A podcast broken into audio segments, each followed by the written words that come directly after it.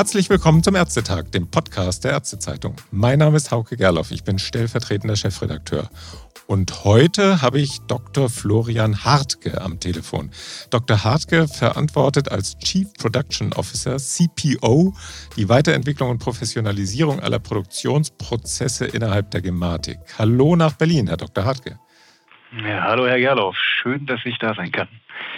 Ja, Dr. Hartke, es war eine wegen der Führungsdiskussion speziell auch für die Gematik hochspannende Gesundheits-IT-Messe DEMEA in Berlin vor gut einer Woche. Nun stehen wir vor den Entwürfen zum Digitalisierungsgesetz und zum Gesundheitsdatennutzungsgesetz aus dem BMG. Ich erhoffe mir heute, dass wir die Hörer so ein bisschen auf den aktuellen Stand zu den Projekten rund um die Telematikinfrastruktur bringen können. Vielleicht als erste Frage, konnten Sie nach den Gerüchten um Ihren Chef Dr. Like Deacon mittlerweile wieder zur Sacharbeit zurückkehren oder hat das die Sacharbeit gar nicht unterbrochen? Ehrlicherweise hat, haben diese Gerüchte die Sacharbeit nicht unterbrochen. Wir arbeiten weiter und irgendwelche Pressegerüchte sind da, glaube ich, nicht weiter relevant. Gut, okay. Was beschäftigt Sie denn im Moment am stärksten? Wenn die Industrie am Rödeln ist, um Anwendungen umzusetzen, die bald kommen sollen, dann sitzen Sie ja in der Regel schon am nächsten Projekt. Oder sind Sie auch jetzt noch an den aktuellen Dingen mit dran? Wir sind auch jetzt noch an den aktuellen Dingen mit dran. Wir machen ja üblicherweise eine ganze Handvoll Sachen gleichzeitig. Ja. Das heißt, worauf wir uns jetzt stark vorbereiten, ist natürlich nochmal das nächste Thema E-Rezept in der Apotheke mit der Karte abholen um dann nochmal mit einer größeren Welle wieder einzusteigen zum Sommer. Da wird ganz viel jetzt zwischen der Technik hin und her gearbeitet, damit das alles gut zusammenklappt. Was uns auch sehr stark beschäftigt, ist natürlich der Start des TI Messengers, also da wollen wir jetzt auch zusammen im Sommer die ersten Angebote rausbringen, haben ganz viel Kontakt mit den Anbietern und gleichzeitig auch schon die nächste Stufe entwickeln und diskutieren. Und was natürlich auch gerade sehr viel bei uns passiert ist, die Diskussion rund um die EBA für alle. Also da das Thema Anforderungsaufnahmediskussion haben wir viele Workshops gehabt, jetzt mit den medizinischen Fachgesellschaften, mit den Ärzten, mit Patientenvertretern, um zu gucken, wie muss dann die EPA im nächsten Schritt sein, damit sie wirklich gut und nützlich für alle ist und einen besseren Schritt macht. Und nebenher, was wir noch machen, ist natürlich so das ganze Thema Infrastruktur weiter betrachten, hier und da mal was austauschen, weil auch ein Kartenwechsel im Herbst ja ansteht, dass manche nochmal sich neue Karten besorgen müssen. Also solche Sachen, das ist alles, was so im Hintergrund läuft und uns auch weiterhin auf Trab hält. Ja, da sind dann auch die ersten EHBA schon dran, nicht? Ja, EHBA sind insbesondere auch SMCBs, also gerade ah. die, die früh angefangen haben mit der Telematik. Da läuft jetzt die Zeit aus, dass man sich nochmal eine neue SMCB wieder besorgen muss und die verlängern muss. Und das ist halt jetzt nicht wild, aber muss halt einfach machen, sich darum kümmern, rechtzeitig sagen, ich brauche eine neue und dann die Karte tauschen. Kriegen die Praxen und, dann, kriegen die Praxen dann irgendwie einen Brief oder so oder, oder eine Mail, Achtung, das läuft jetzt aus oder wie läuft sowas? Also die Praxen werden darauf aufmerksam gemacht, aber man muss natürlich dann auch in der ganzen Kommunikation, die ich so habe, darauf achten, ehrlicherweise, dass der Brief nicht irgendwo auf dem Stapel landet und sich darum kümmert. Deswegen wollen wir damit allen rechtzeitig Bescheid sagen, bitte kümmere dich, liebe Praxis, dass jetzt der Schritt zu tun ist mhm. und da auch Aufmerksamkeit für schaffen, sage ich jetzt mal. Ja, es ist halt nicht nur der Konnektor, ne? Genau. Es ist nichts Wildes, aber es ist halt was Wichtiges, damit es weiterläuft. Mhm. So, darf man nicht vergessen. Gut, dann kommen wir noch, gehen wir mal so ein bisschen über die Dörfer. Also kommen wir vielleicht zu dem, was als nächstes umgesetzt werden soll, der TI Messenger. Äh, wann geht es jetzt genau los? Ich hörte jetzt in Berlin bei Messe und Kongress im August. Und mit wie vielen Anbietern geht es dann los? Also wir wollen mit einer kleinen Handvoll im August starten. Es ist ja immer auch ein bisschen abhängig davon, wer ist wie weit, wer hat welche Pläne zum Marktangang. Also wir haben eine ganze, eine größere Handvoll von interessierten Anbietern, die alle einsteigen werden. Und mit ein paar planen wir dann so um den August herum zu starten und zu sagen, hier sind die ersten Angebote, funktioniert das, da loszulegen mhm. ja, und die ersten Erfahrungen zu sammeln. Und was bringt der TI Messenger dann in den Praxen? Ich fand es immer sehr interessant, anders als bei den Messengern, die man so im privaten Bereich kennt. Also wenn man bei WhatsApp ist, dann kann man nur an WhatsApp schicken. Und beim TI Messenger ist es aber so, dass man von WhatsApp an Signal oder Threema oder an wen auch immer dann schicken soll. Und das sind natürlich dann andere Anbieter. Ist, also ist das die Hauptsache oder was ist das, was den TI Messenger in Ihren Augen am meisten bringt? Also zwei Dinge, glaube ich, die, die wirklich Schwung reinbringen oder die wichtig sind. Das eine ist genau das, was Sie gesagt haben. Also wir wollen ja verschiedene TI-Messenger-Angebote haben für verschiedene Nutzer. Also dass die Pflege speziell welche hat in ihre Pflegesysteme, dass die Ärzteschaft welche haben kann, die gut zum Beispiel ins Praxissystem integriert ist oder die auf meinem Handy haben kann. Dass wir welche haben, die auch in die KISS integriert sind, die vielleicht mit dem Entlassmanagement zusammen gut funktionieren, die verwendet werden wenn der Sozialdienst sich dann darum kümmert, Dinge zu klären, wenn man vielleicht mit der Reha irgendwelche Plätze klärt, all diese Dinge.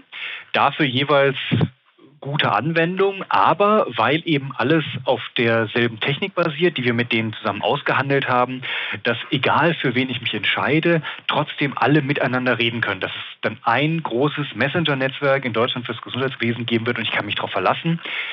Ich kann auch mit meinem Gegenüber chatten, reden wenn der Team Messenger hat, egal von wem er gekauft ist. Und das schafft, glaube ich, nochmal eine ganz andere Breite und Größe, gerade bei den ganzen Spezialisierungen, die wir im Gesundheitswesen haben. Mhm. Das zweite Thema, ja. also, zweite Thema, was da noch mit dran hängt, was ja auch sagen, was man mitkauft, wenn man die Telemarie-Infrastruktur kriegt, ist ja. das S-Buch. Das heißt, was natürlich auch da drin ist, dadurch, dass, dass sich der TI Messenger aus dem Adressbuch des Gesundheitswesens füttert, kann ich natürlich sicher sein, wenn ich da an, an eine bekannte Person schreibe oder jemanden, an, jemanden anschreiben möchte, einen anderen Arzt oder Ärztin aus der Nachbarstadt, weil der Patient mir gesagt hat, der ist da, dann kann ich mir sicher sein, ich erreiche die auch über dieses Adressbuch, weil das eben die gesicherten Adressen sind, die durch die Ärztekammern und KV schon eingetragen worden sind und wenn die Person einen Messenger hat, dann ist es auch auf jeden Fall die, die ich erwischen möchte. Mhm. Ich habe ja jetzt schon als Praxis in der Regel Kim, brauche ich ja mhm. für, die, für die EAU. Wenn genau. ich jetzt auch noch Tim, also den TI-Messenger habe, wofür nutze ich dann am Ende Kim und wofür nutze ich Tim? Also, unsere Position heute dazu ist, dass wir sehen, Kim entwickelt sich sehr stark, ich sage jetzt mal, zu einer Art von, von strukturiertem Austauschformat. Also was ganz viel jetzt in Kim passiert, was immer mehr passiert, also die Zahlen gehen ja hoch wie irgendwas, ist, dass Kim ein Medium wird, wo wir eventuell Genehmigungen verschicken. Dinge, die, die wir früher gefaxt hätten. Mhm. Ja, wo wir bestimmte Formulare verschicken, die automatisch dann verarbeitet werden können, wo die Krankenkassen ganz schnell antworten, wenn man irgendwie eine Anfrage hat. Dass wir Kommunikation dann auch über MDK und solche Sachen haben. Also das ist das alles, wo wir, wo wir früher gefaxt hätten, wo Formulare hinterstehen, dass das sich ganz stark in Richtung Kim entwickelt und da ganz viele Sachen kommen, dass auch die, die KV-Abrechnung jetzt darüber laufen soll, damit das technisch funktioniert und dass das dass dafür Kim ein ganz großartiges Medium ist und alles, was eher, ich sage jetzt mal so Ad-Hoc-Abstimmungen sind, wo man sagt, ist noch ein Bett frei bei euch? Kannst du mir eine Rückmeldung geben zu einem Medikament? Wir haben hier gesehen, irgendwie der Patient steht jetzt mit dem Rezept in der Praxis, war das wirklich so gemeint? Alles, wo man kurz eben mal schnell was schreiben möchte, da glauben wir, ist Tim genau das Richtige, um untereinander sich eben abzustimmen zwischen den Praxen, Häusern, Pflegeeinrichtungen, wo man sonst vielleicht eventuell versuchen müsste, fünfmal zu telefonieren oder so und durch dieses Messaging-Format jemanden erwischt, um eine Antwort zu kriegen. Das ist schon spannend, auch jetzt gerade dabei zu sein, oder? Und gerade noch an maßgeblicher Stelle, dass man beobachtet, jetzt geht es langsam zusammen. Ist es so? Ja, auf jeden Fall. Also das ist, wir, wir bewegen uns, ich man nicht sagen, es ist alles, was sich sehr langsam bewegt hat, was sich lang gezogen hat, aber wir bewegen uns jetzt so wirklich auf diese Schwellen zu, wo, wo sich Dinge verändern, Dinge passieren, Dinge auch im deutschen Gesundheitswesen Schritt für Schritt digital werden. Und natürlich nehme ich auch wahr, es gibt große Erwartungen, was noch alles viel besser werden könnte, ohne Frage. Aber es passiert jetzt so langsam wirklich was und wir schaffen den ersten Schritt und kommen auch weiter in, in mehr gute digitale Angebote, die dann auch mal wirklich den, den Ärztinnen und Ärzten helfen. Mhm. Da bin ich von überzeugt. Gut, dann kommen wir gleich zum nächsten Thema. Das ist das E-Rezept. Laut eHealths Strategie, die ja jetzt im Frühjahr gekommen ist, soll das zum 1. Januar endgültig in die Fläche gehen. Aus der KVWL, da hatte ich jetzt gerade auch ein Gespräch mit dem Herrn Scholz, haben wir jetzt erneut gehört, alles hängt an der Umsetzung des Datenschutz rechtskonformen Zugriffs, was für ein Wort Ungetüm, auf das Rezept über die elektronische Gesundheitskarte. Das hatten Sie ja eben auch schon erwähnt. Wann ja. ist denn die Software soweit und reicht dann die Zeit tatsächlich noch bis 1. Januar? Also da gehen wir fest von aus. Also das Erste ist, ich sage jetzt mal, das sagen wir auch jedem, wenn ich als Ärztin oder Arzt als Praxis das E-Rezept mal ausprobieren möchte und sagen möchte, ist das gut, funktioniert, kenne ich mich damit aus. Das kann jeder jetzt schon. Ja, also da mhm. gibt es überhaupt keinen Grund, nicht das einfach jetzt mal zu gucken, läuft es in meiner Praxis. Da hängt nicht das Ding mit der EGK dran. Ja, es gibt viele, die sagen, wenn ich das in Masse und Fläche verwenden will, dann brauche ich das für die EGK. Das ist dann praktischer für meine Abläufe. Aber um es einfach jetzt mal zu machen, jederzeit, das geht jetzt schon zu 100 Prozent, das funktioniert. Mhm, das sieht man ja auch in der Statistik, nicht? Ja, natürlich. Also wir, wir haben keine Nutzer verloren, das geht weiter hoch. Also das, das funktioniert einfach. Mhm. Wenn wir dann wirklich nochmal wirklich in die Fläche gehen, auch da die, die Rückmeldung der Ärzteschaft wollen wir ernst nehmen, das Thema EGK in der Apotheke verwenden, damit es also ein voll, voll digitales Verfahren sein kann, auch für alle, die keine App haben ja, dann gehen wir davon aus, dass, das, dass es losgehen wird. Und auch da sind wir sehr zuversichtlich, dass wir das in großer Breite im Sommer umgesetzt kriegen. Also das haben wir in Zusammenarbeit gerade nochmal, weil da ein Stück von den Krankenkassen zugeliefert wird, um diese Funktion jetzt datenschutzkonform umzusetzen. Da sind wir sehr zuversichtlich, dass das alles klappt. Wir führen sehr viele Gespräche mit den Apotheken, Verwaltungssystemen. Also die müssen noch ein kleines bisschen dafür machen, mhm. weil sonst muss man ja nicht so viel da, also es ist keine wilde Veränderung des E-Rezepts, muss man ja ehrlicherweise sagen. Und auch da sind wir zuversichtlich, dass wir auch bei den Apothekenverwaltungssystemen große, große Breite im Sommer haben werden und dass das dann ab Sommer eigentlich auch in die Fläche gehen kann. Und nochmal, was ich gesagt habe, also jede Ärztin, jeder Arzt, jede Praxis, die sagt, ich gucke mir das mal an, kann das jetzt schon jederzeit machen, um zu sehen, wie es funktioniert. Und das mit der EGK ist dann halt ein Bonus, der ab Sommer kommt, damit es einfacher ist in der Fläche. Gut, vielleicht noch mal eine Rückfrage dazu. Also mhm.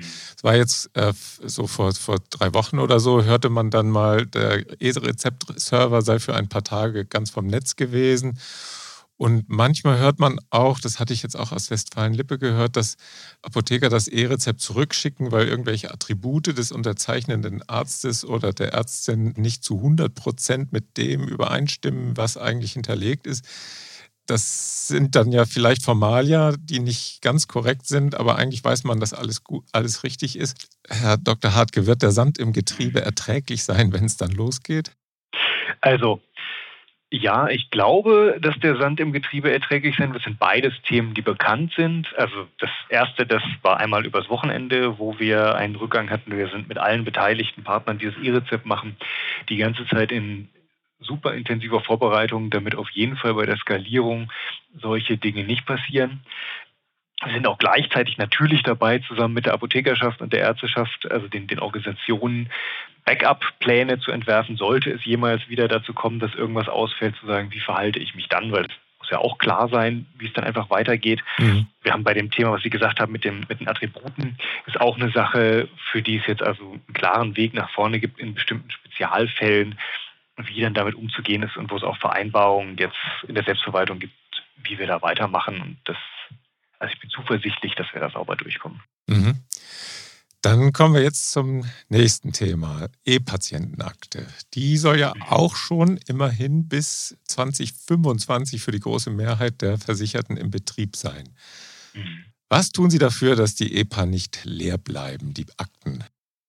Also, was tun wir dafür, damit die Akten nicht leer bleiben? Wir haben uns überlegt, dass wir, wenn wir jetzt nochmal einen, einen Start hinlegen und sagen, die EPA soll nochmal mit so einer Art Neustart belebt werden, dass alle davon was haben, dass es nützlicher wird, dass wir weniger wie beim letzten Mal hingehen und sagen, hier ist ein Werkzeug, verwendet es für die Versorgung, sondern dass wir uns eben mit Medizinerinnen und Medizinern vorher Gedanken machen, reden, wie und in welchem Zusammenhang wäre das im ersten Schritt für euch nützlich und haben da viele Gespräche geführt, haben mit Patientinnen und Patientenvertretern gesprochen, was ist ein gutes Setup, damit man gut reingehen kann und haben gesagt, wir fokussieren uns jetzt einfach beim nächsten Schritt der EPA auf bestimmte Versorgungsthemen, wo wir sagen, wenn wir die EPA und eure Praxissoftware oder Kliniksoftware so bauen und so zusammensetzen, dann passt das genau in bestimmte Versorgungsabläufe, sodass es weniger, sage ich jetzt mal, ein, ein ein IT-Werkzeug mit Informationen ist, sondern eingepasst ist in euren Arbeitsablauf. Und das wollen wir jetzt ganz stark forcieren, Das heißt, wir gehen etwas weniger mit, mit dem, dem Multitool rein, sondern wir starten, auch wenn die EPA darunter, sage ich jetzt mal, die gleiche bleibt, ganz stark mit dem Fokus auf Versorgungsabläufe, wählen uns da einige wenige aus, wo wir dann zusammen mit den Industriepartnern eine Art von, von automatischer Prozessumsetzung schaffen wollen, sodass ich im Grunde als Ärztin, wenn ich vor meinem Rechner sitze, gar nicht richtig merke, dass im Hintergrund die EPA arbeitet, mhm. sondern dass einfach die Informationen mir zur Verfügung gestellt werden, die ich jetzt gerade in diesem Behandlungsablauf brauche, weil das genau dieses Stückchen ist, was wir alle rausgepickt haben, was hilft. Mhm. Na, das ist spannend. Also Frau Ozegowski hatte ja neulich angekündigt, dass die Krankenhausentlassbriefe auf jeden Fall in die EPA fließen sollen und auch die Informationen zur Medikation. Genau. Und jetzt haben Sie ja gesagt, dass bestimmte Abläufe rausgepickt werden. Also ich hatte jetzt genau. zuletzt von Ärzteseite manchmal so ein bisschen die Befürchtung gehört, künftig müsste alles praktisch doppelt dokumentiert werden. Äh, nein, äh, nein, was glauben Sie, welcher zusätzliche Aufwand wird dann am Ende durch die EPA in den Praxen entstehen? So wie es jetzt eben beschrieben haben, müsste das ja beherrschbar bleiben, oder? Genau. Genau, also das, was das, woran wir arbeiten, woran wir sprechen, wo ich jetzt sage, das, was wir im Auge haben, was wir mit den Industriepartnern besprechen, mit den Ärztinnen und Ärzten besprochen haben, ist etwas, wo wir hoffen, also ich kann jetzt zum Beispiel mal auf das Thema Medikation fokussieren, wo, wo wir schon recht weit sind in den Gedanken, wie das werden könnte, ist unser Ziel eigentlich, wenn wir es gemeinsam schaffen, mit den Industriepartnern die Abläufe so in die, in die Praxissysteme einzubauen, wie sie jetzt alle vor sich sehen, dann ist es ehrlicherweise sogar was, was den unserer Hoffnung nach den, den Ärztinnen und Ärzten Arbeit abnimmt. Weil wir wollen versuchen, dass das ganze Thema, diesen, diesen Ablauf, den ich normalerweise mache, wenn ich was verordne, ja, also ich gucke mir den Patienten an, schaue eventuell, was hat der für Medikationsinformationen, wenn ich das habe, mache dann eine Verordnung, muss dann gegebenenfalls nochmal Medikationsinformationen pflegen oder nicht, je nach Patient oder sowas, dass das alles ein Rutsch ist, der automatisch durch System unterstützt wird. Das ist unser Ziel, sodass dass das nicht viele verschiedene Sachen sind, die ich als Ärztin machen muss im Praxissystem, sondern das Praxissystem das so als, als einen fließenden Ablauf macht, der sich automatisch durch die ganzen Daten füttert, die eigentlich schon da sind. Mhm. Ja, das ist unser Ziel, da wollen wir hin. Und da hoffen wir, dass wir das gemeinsam mit den Industriepartnern umgesetzt kriegen, sodass sich das hinterher einfach noch ein bisschen einfacher anfühlt, sogar für die Ärztinnen und Ärzte. Und im Hintergrund ist da irgendwo die EPA dran beteiligt. Aber das merke ich eigentlich gar nicht als Ärztin. Mhm. Ja, das ja, klingt ja spannend. Bleiben Sie auf jeden Fall mit den Ärzten in Kontakt, denn äh, die müssen es ja hinterher ausbaden. Ne? Ja, definitiv, definitiv. Also das, wir hatten jetzt im Frühjahr eine sehr intensive Phase, wo wir sehr viel mit allen Beteiligten gesprochen haben, auch große Unterstützung bekommen haben. Und wir sind jetzt dabei zu gucken, welche Formate können wir noch etablieren, um das weiter am Leben zu halten. Muss mhm. ehrlicherweise sagen, also da haben sich Ärztinnen und Ärzte wirklich also auch in ihrer, in ihrer Freizeit aufgeopfert und viel Zeit mit uns verbracht in größeren Workshops. Und die wollen das auch gerne weitermachen und andere weitermachen, aber ich sage jetzt mal irgendwie zwei Tage lang irgendwie mitten in der Woche mit uns Zeit zu verbringen, das ist halt auch für Ärztinnen im normalen Arbeitsablauf nicht so einfach. Und wir suchen jetzt gerade nach besseren Formaten, wie man vielleicht, ich sag mal, arbeitsverträglicher für alle Kolleginnen und Kollegen was findet, um dabei zu bleiben, mit uns zu sprechen, die Weiterentwicklung zu machen, aber so, dass es noch ein bisschen besser in den Arbeitsalltag von normalen Ärzten und Ärzten reinpasst. Und dann gucken wir, dass wir das auf jeden Fall fortsetzen. Das ist ganz klar unser Ziel. Mhm.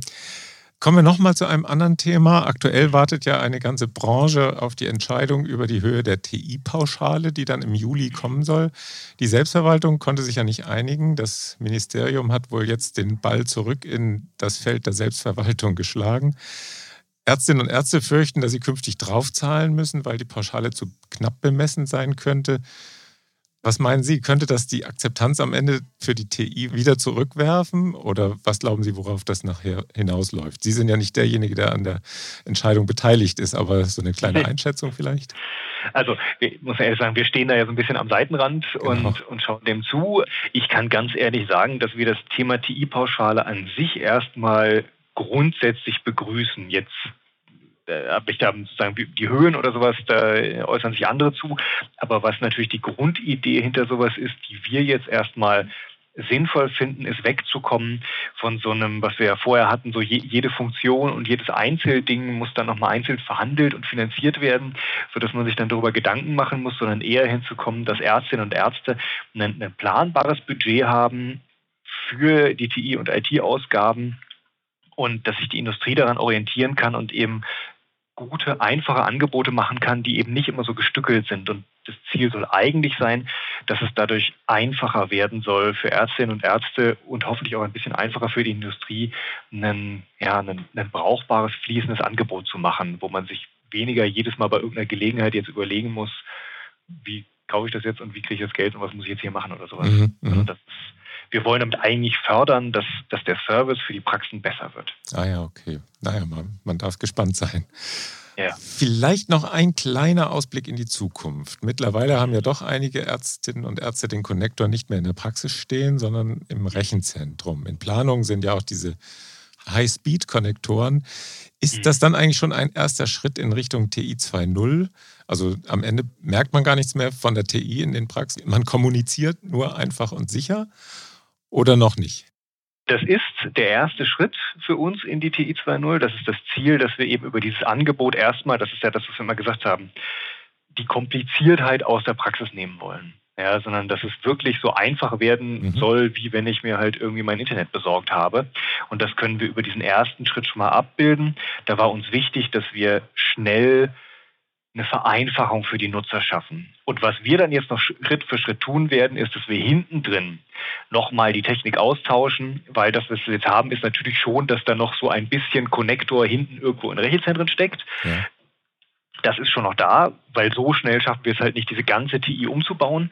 Und was wir jetzt aber über die Jahre tun werden, ist hinten drin diesen Konnektorteil dann Stück für Stück entfernen, die Technik anpassen, aber als, als Praxis kriege ich davor dann eigentlich nicht mehr so viel mit, weil ich bin ja eigentlich dann schon über einen anderen Weg in der TI und, und es bleibt einfacher das war so ein bisschen oder das ist Ziel dieses Plans und deswegen für uns ein erster Schritt da rein, der insbesondere darauf zielen soll, die Welt einfacher zu machen für die Arztpraxis. Mhm.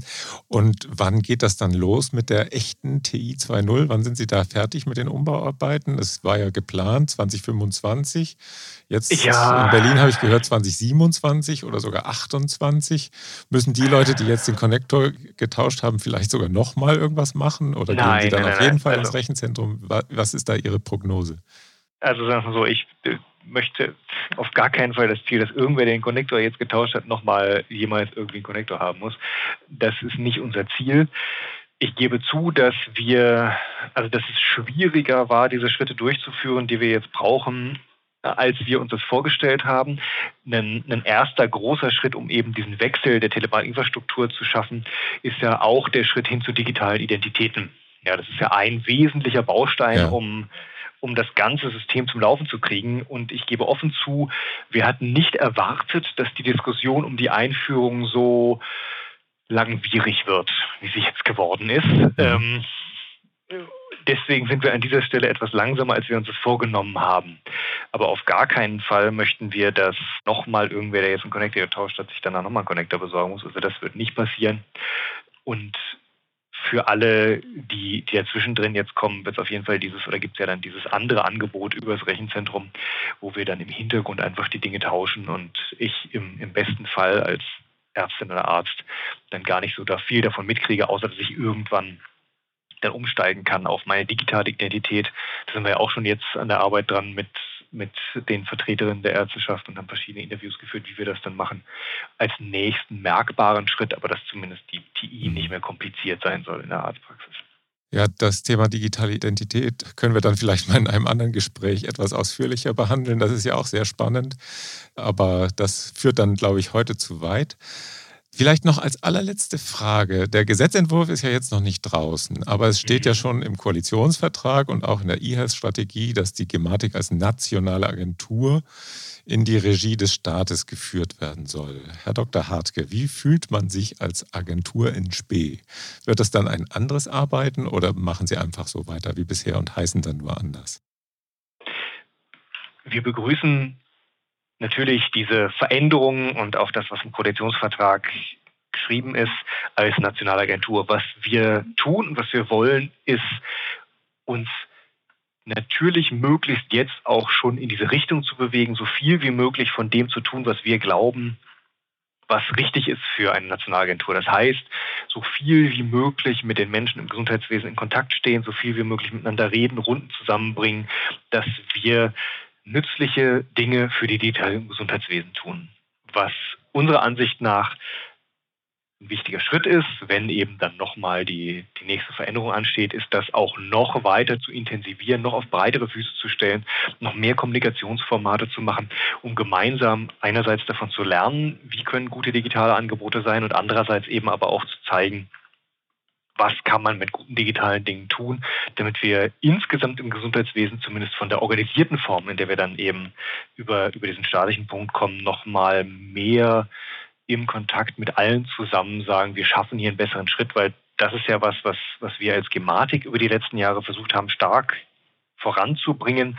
Und wo wir noch besser werden wollen, ist eben kommunizieren mit denen, die diese digitalen Angebote dann hinterher nützlich finden sollen. Und das ist für uns nochmal ein nächster großer Schritt, da einfach noch besser zu werden, als wir es heute schon sind. Und da wollen wir gerne hin und da freuen wir uns sehr drauf. Ja, das ist das A und O. Ne? Herr ja. Dr. Hartke, vielen Dank für die Informationen über die aktuellen Projekte und auch für den kurzen Ausblick in die Zukunft. Sie bleiben am Ball, wir auch. Also bis zum nächsten Mal. Alles Gute für Sie. Ganz herzlichen Dank. Dann bis zum nächsten Mal. Und auch wieder vielen Dank fürs Zuhören und bis zum nächsten Ärztetag. Tschüss.